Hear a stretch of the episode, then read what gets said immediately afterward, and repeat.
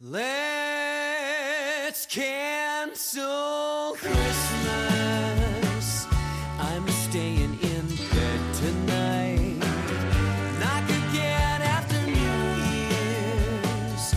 I'm gonna play. Cancel Christmas heißt die Weihnachtshymne für 2020. Weihnachtsfeier ausgefallen, Konzerte abgesagt, Restaurants und Lokale zugesperrt. Wieso das passt für ihn, verrät uns jener Mann, der nicht nur Jesus Christ Superstar, Rocky oder Graf von Krolok seine unverwechselbare Stimme gegeben hat. Hier ist Drew Sarich. Herzlich willkommen. Guten Tag. Hallo. Vielen Dank für die Einladung, dass ich dabei sein darf. Sehr gerne. Über ihre Tour mit Superstar Liza Minnelli, den Einfluss der Muppet Show bei jeder ihrer Rollen, Wünsche und Wunder. Darüber unterhalten wir uns jetzt. Julia Schütze. Talk to me. Authentic, empathic, fair. Cancel Christmas. Das passt schon, sagen Sie, Drew Sarich. Wie darf ich denn das bitte verstehen? Naja, mein Plan war, ein Weihnachtsalbum rauszubringen, heuer. Und das Album heißt Wishes and Wonders. Und das sollte ein eigentlich ein wahnsinnig durchwachsenes, positives äh, Holiday-Album.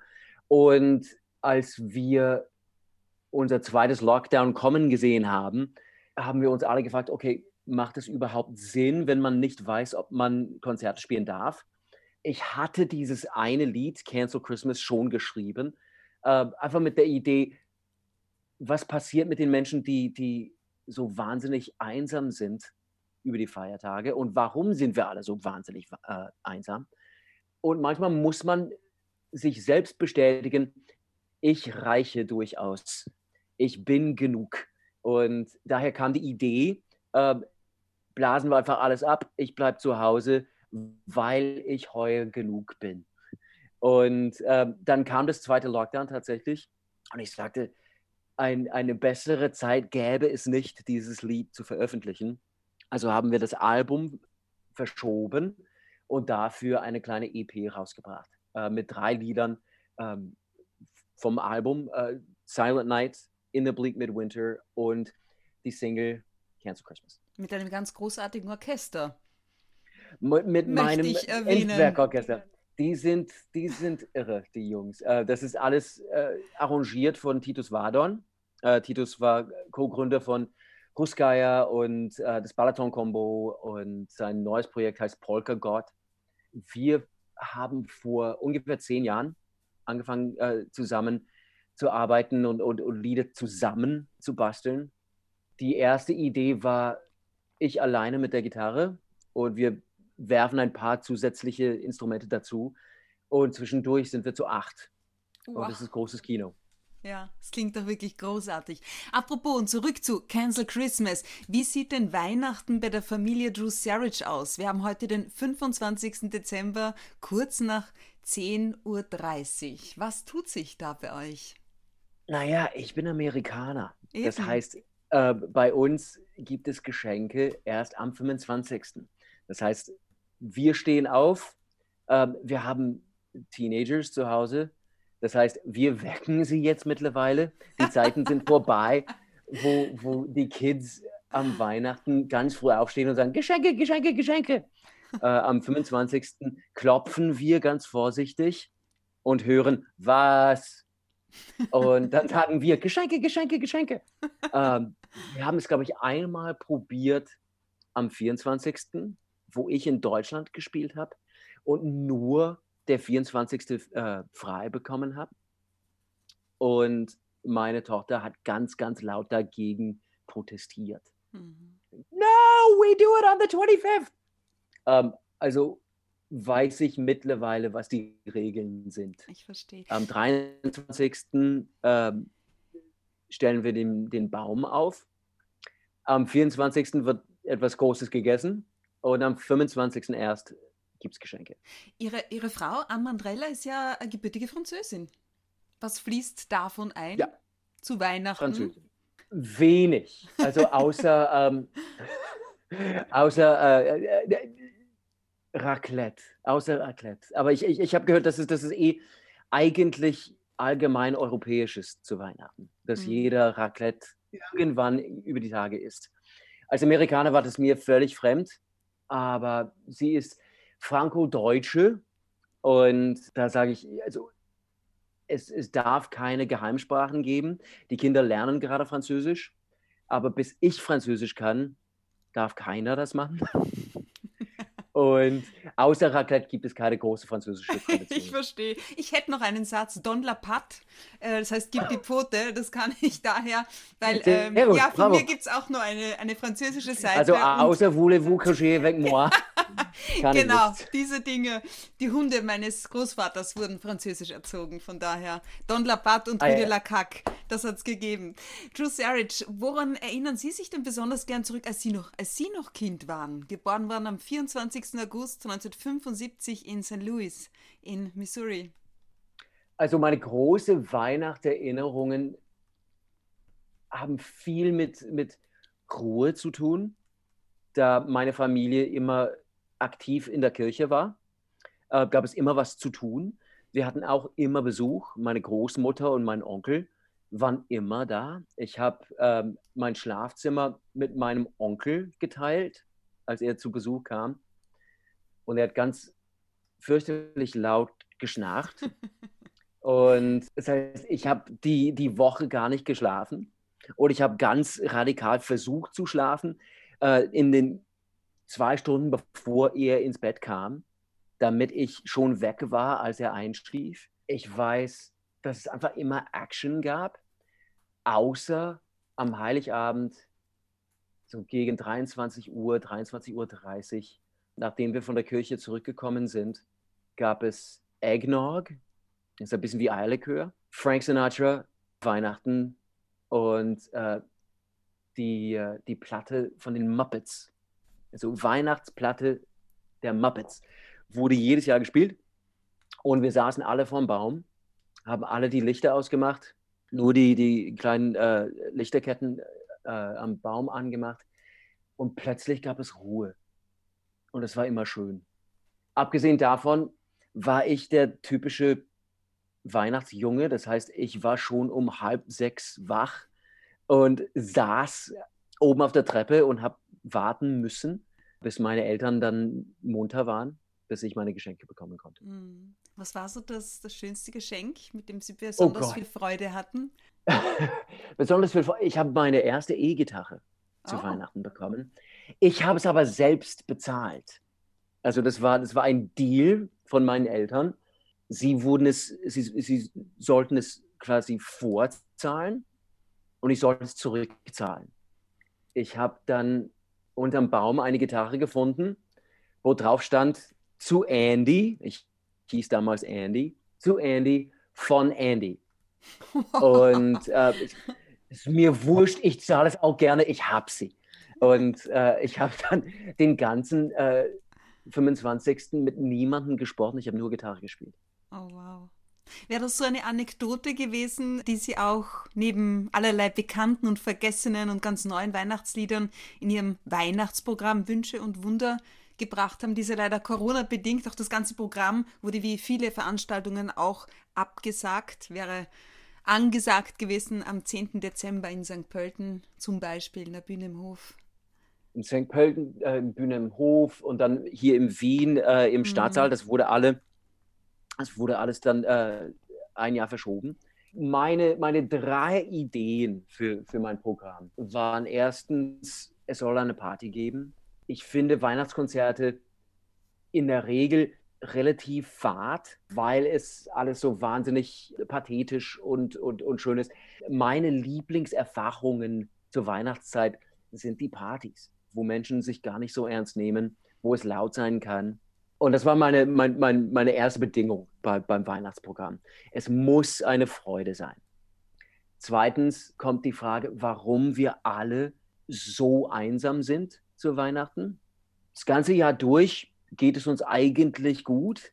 Nur am 24., 25. müssen wir unsere Menschen um uns herum haben. Und wenn wir das nicht bekommen, sind wir alle wahnsinnig traurig. Und drittens die Frage des Glaubens. Also ich bin in der Kirche aufgewachsen. Ich finde die Idee von Weihnachten Und die Idee, wie ich christlich erzogen wurde, das ist basiert auf eine Frage von, wait, what? Wait, what? Äh, dass, dass man eine gewisse, ähm, weil das Glauben nicht logisch ist. Glauben ist Glauben. Und dass jeder Mensch in sein Leben, egal was man glaubt, irgendwann gezwungen wird, einen Sprung des Glaubens zu machen. Den Kopf abschalten und sagen, ich kann es nicht erklären, ich kann es nicht intelligent argumentieren, aber ich spüre das, ich fühle das. Ich glaube, wenn wir alle auf unseren Herzen hören würden oder öfters hören würden, würde es uns allen viel besser gehen. Ja, da haben wir heuer zu Weihnachten recht viel Zeit. Gell? Unbedingt. Manchmal habe ich das Gefühl, wir wurden alle auf unserem Zimmer geschickt, Aha. damit wir überlegen, was wir getan haben. Das ist eine gute Überlegung. Apropos aufs Zimmer geschickt und Cancel Christmas. Wie ist denn der weitere Plan für die Familie Drew Sarich für die Tage bis zum Jahreswechsel? Hättet ihr normalerweise die Eltern, die Großeltern besucht in den USA, in Frankreich? Nee, normalerweise ähm, gehen wir knapp nach Weihnachten nach Deutschland, um, um Ans Eltern zu besuchen. Meine Eltern kommen normalerweise im Sommer, aber heute werden wir trotzdem, also es wird große Zoom-Meetings geben und große Skype-Besprechungen und, Diskussionen geben. Das, das Schöne ist, ist, dass man sich auf, auf seine alle Ängsten konzentriert und sagt, okay, wir sind nun zu Hause was können wir mit ganz wenig machen? Natürlich wollen wir nächstes Jahr jeden anderen sehen und große Partys machen, aber wir sollen diese Zeit auch genießen. Die Ruhe. Ich kann mich, ich kann mich erinnern, als Kind kamen meine Großmutter und mein Onkel zu Besuch jedes Jahr. Es war nicht immer schön. Natürlich war es schön, sie da zu haben. Wir haben uns gefreut, sie zu sehen. Aber irgendwann stand meine Mutter in der Küche jedes Jahr und hat geweint. Ich habe gewusst, dass das und sagt, kommt. ich gehe mit dem Druck nicht um. Ja. Ich, kann, ich kann mit dem Druck nicht umgehen. Diese, diese Ruhe, die wir jetzt zwanghaft haben, Mhm. muss kreativ und positiv verwendet werden. Ich freue mich jeden Abend ruhig mit meinem Sohn und meiner Tochter zu, zu Die sind reden. 16 mittlerweile, stimmt's? Wow, Wahnsinn. Wir haben jetzt eine kleine WG. Ja, Äh, so ändert sich es ist, das. sie kommen nach Hause, also wenn sie raus draußen gewesen sind, kommen sie nach Hause, wir besprechen es kurz, wir treffen uns zum Essen und das war's. Sie haben ihr Leben, sie haben ihre Freunde, sie gehen auf, auf ihre Handys und, und reden mit Freunden. Mein Sohn ist momentan musikalisch groß unterwegs, schreibt äh, ununterbrochen Lieder. Meine Tochter liest gerade Schauspielstücke und, und spielt Ukulele. Sie haben beide Projekte. Wir können vor allem zu dieser Zeit zusammensitzen und äh, kreative Ideen einfach austauschen. Und das ist wahnsinnig wichtig. Das ist, das ist schön zu sehen, dass das eine, eine kleine Familie zusammenkommen kann und funktionieren kann. Mhm. Und gemeinsam die Ruhe genießen kann. Absolut. Apropos Ruhe, Silent Night, Jesus Christ Superstar war eine Rolle. Sie sagten mal, dieses Stück ist das Wichtigste meines Lebens. Aus welchem Grund? Es hat mich auf, auf diese Reise ähm, gebracht. Ich habe immer gesungen. Ähm, ich war immer im Chor. Schon als Baby wurde ich von meiner Mutter zur, zur Chorprobe mitgenommen. Das war einfach Teil meines Lebens. Ich wusste nicht, dass das, dass das ein Beruf sein konnte. Als ich zwölf war, bin ich mit meinen Eltern ins Theater zu, äh, gegangen. Wir haben das größte Open-Air-Theater Amerikas in St. Louis. 12.000 Plätze. Jeden Sommer führen sie Musicals auf. Und ich habe Jesus Christ Superstar gesehen. Die Idee, dass man diese Geschichte vor allem, also diese Geschichte, die man behauptet zu kennen, auf eine ganz neue Art und Weise erzählt. Dass es plötzlich laute Gitarren gab, großes Schlagzeug gab und es war nicht Jesus, wie man Jesus gekannt hatte aus der, Schu aus, aus der Kirche. Das hat mich fasziniert. Alleine die, die, die Szene, wo Jesus Gott um Hilfe fleht und sieht, wie die Hilfe nicht unbedingt kommt, hat mich gefesselt. Ich kam raus und wusste genau, was ich machen wollte. Ich habe das Glück gehabt, mittlerweile Superstar elf, zwölf Mal zu äh, gespielt zu haben. Und es wird nie fad. Da finde ich immer wieder was. Es ist ein Stück, was eher Fragen stellt, als Antworten bietet. Und die zwei Figuren, Jesus und Judas, sind die beste Rollen, die es für Männer in diesem Beruf gibt. Wie ist es um Ihre Rolle in der Küche bestellt? Uh, da bin ich Chef. Was? In der Küche echt? bin ich Chef. Nein. Also die ganze, die ganze Wohnung durch, sonst bin ich Sklave oder, oder, oder Mitläufer. Aber in der Küche kenne ich mich genug aus, dass ich sagen kann, lass mich in Ruhe, ich koche jetzt. Tatsächlich, das hätte ich nicht vermutet. Das heißt, zu Doch. Weihnachten, was Nee. gibt's da? Großen Truthahn. Mhm. Großen Truthahn. Worauf kommt es beim Ähm, Truthahn an? Geduld. Man muss Geduld haben. Das ist ein Riesenviech. Und äh, das heißt, schon am, am Abend davor muss es brinen. Das heißt, man, man tut es in Salzwasser über Mhm. Nacht. Ähm, Putenfleisch hat ganz wenig Fett. Das heißt, es trocknet wahnsinnig schnell aus. Eben. Das heißt, brinen, Mhm. in Salzwasser über Nacht lassen und dann Butter unter die Haut und über die, die dreieinhalb, dreieinhalb Stunden immer wieder begießen mit Butter und Hühnerbouillon, äh, Hühnerfond. Und dann gibt es natürlich Pumpkin Pie. Ich Mm. bin typischer Amerikaner und Pumpkin Pie gibt es zu Thanksgiving und zu Weihnachten. Da ich in Europa lebe und immer wieder die, äh, die kleine Heimatsbestätigung brauche, gibt es Pumpkin Pie mindestens vier bis fünf Mal im Jahr. Wieso nicht? Mensch, schmeckt. Und das ist Kürbis, das ist, oh, das ist, das ist, das, das braucht man, das braucht man. Ähm, Ähm, äh, noch einmal langsam. also- Bourbon, das braucht man. Bourbon braucht man. Okay. Bourbon braucht man. Da, da habe ich Kürbispüree, äh, Vanille, Zimt, Muskatnuss und dann ein, ein, einen großen Schuss Bourbon dazu. Und dann riecht die ganze Wohnung nach Zimt und Muskat. Und, Hm. und zum Glück bin ich fast der Einzige der Familie, der das mag. Ha, wirklich? Das kann doch nicht sein. Na, also mein Sohn kommt jetzt gerade darauf, dass, dass, er, dass er sagt, ja, das ist schon lecker. Meine Tochter schaut mich an und sagt, nie im Leben werde ich das essen. An isst es gern, einmal und dann ist es, dann hat sie genug. Und das freut mich. Das heißt, ich habe Pumpkin Pie locker vier, fünf Tage. Das heißt, wird's Pumpkin Pie eventuell auch am 20. Jänner 2021 bei Myers Magic Moments geben, so der Termin diesmal stehen bleibt? Das habe ich bestellt. Ja? Ähm, sie, es, es kam eine, eine, eine, so ein, ein, ein Fragezettel, also was ich gerne hätte als Menü. Und ich sagte, Pumpkin Pie auf jeden Fall. Und äh, wenn es kein Truthahn gibt, irgendwas anderes, aber Hauptsache Pumpkin Pie. Ich freue mich mit Maya wieder auf der Bühne zu stehen. Wir kennen uns so lange. Ich kenne sie nicht als Maya, ich kenne sie als Hagfurt. äh, ich sehe sie kommen und schreie, Hagfurt! Und wir sind gemeinsam bei äh, Blutsbrüder in Brunn am Gebirge gewesen. Wir sind zusammen in Shanghai gewesen auf einem Konzert. Wir lachen ganz, ganz viel und wir kitzeln uns gern. Also wenn man auf der Bühne steht und, und jemanden anschaut und sagt, ah, ich weiß, wo du hingehen willst, gut, na gehen wir dahin, gehen wir dahin. Ich improvisiere gern und Maya lacht gern. Das heißt, wir sind ein gutes Team auf der Bühne. Ja, das kann ich mir gut vorstellen. Für alle, die jetzt äh, mit Myers Magic Moments noch nichts anfangen können, das ist ein Dinner als Dinner gedacht mit musikalischen Highlights, wobei sich das Dinner nach der Herkunft der Special Guests richtet. Passt das so? Es passt total. Also ich, wir, wir, werden, wir werden singen, wir werden fressen und jeder wird glücklich. Andrew Singen, Sarich. fressen, lachen.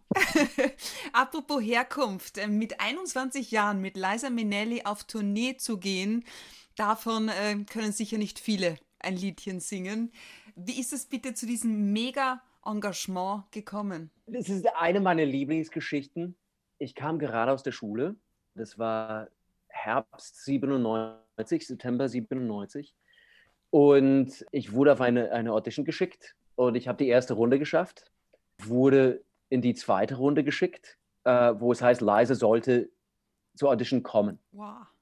Und sie haben zwei Jungs gesucht für äh, ein Trio. Also der, der Leiter des Trios war schon da. Ähm, er hat noch zwei gesucht. Und wir waren, glaube ich, zu fünft oder zu sechst. Und wir haben ein paar Stunden gearbeitet in irgendein Studio in Manhattan. Und es gab keinen Leiser. Wir warteten und warteten, es gab keinen Leiser. Irgendwann ist Cortez, der, der Leiter, aufgestanden, rausgegangen, hat telefoniert, kam zurück und sagt, okay Jungs, es gibt schlechte Nachrichten und gute Nachrichten. Schlechte Nachricht ist, Leise kommt nicht. Gute Nachricht ist, sie schickt ein Auto und wir gehen zu ihr. Oh, Mann. Gibt's das? Und wir sind alle in ein, ein, eine riesen Stretch-Limousine reingesprungen und wurden auf der Upper East Side geschickt und kamen an bei Leise zu Hause. Ich habe meine, meine Audition im Musikzimmer von Liza Minnelli gemacht. Ich habe ein Lied namens Where or When. It seems we've stood and talked like this before. Ich habe die Nummer gesungen. Der Refrain ist ähm, And so it seems that we've met before and laughed before and loved before, but who knows where or when. Und ich, ich habe die Nummer gesungen und Lise ist aufgesprungen und sagte, ähm, Can I give you some direction? Und ich sagte, ja. Und sie schaut mich an und sagt, du bist in einer Bar, du wurdest gerade verlassen von deiner Liebhaberin und du trinkst und du bist ganz, ganz, ganz traurig, du stirbst innerlich. Und aus dem Augenwinkel siehst du, wie sie in die Bar reinkommt mit einem anderen. Und du musst Hallo sagen, du musst nett sein, du musst lieb sein. Aber du stirbst. Los, mach. Und ich sage, ich, ich bekomme jetzt gerade Schauspielunterricht von Liza Minnelli. Und ich habe die Nummer gemacht Sie ist aufgesprungen, hat mich umarmt. Oh, Drew, that was wonderful. Und sie hat uns in die Küche geschickt, damit ihre äh, Haushälterin uns etwas zu essen machen konnte. Und eine Stunde später hat sie dann die anderen, glaube ich, vier nach Hause geschickt. Und ich saß am Tisch mit, mit noch einem Typen. Und äh, Leise sagte, okay, heute ist die erste Probe. Unsere Premiere war im Kreml. Oh. Ende November 97 im Kreml. Und da, da sind wir überall gewesen. Wir sind in Moskau gewesen, wir sind in Vegas zu Silvester gewesen, Atlantic City, Portugal. Also wir sind wirklich durch die Welt gereist und ich habe jeden Abend Liza Minnelli von der Seitenbühne anschauen können, wie sie Maybe This Time aus Cabaret singt äh, oder Cabaret oder New York, New York. Und das war besser als meine ganze Ausbildung. Ja, klar. Wow. Also du siehst, wie, wie wirklich eine, eine Meisterin es schafft, ein Publikum wirklich in der Hand zu halten. New York ist und wird für sie immer ihr Lieblingsort auf der ganzen Welt sein, haben sie mal gesagt. New York ist wie eine Affäre. Inwiefern?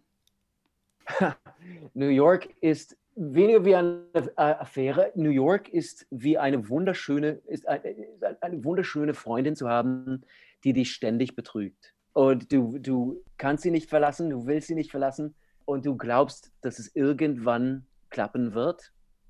Du weißt aber, du musst durch einiges durchgehen.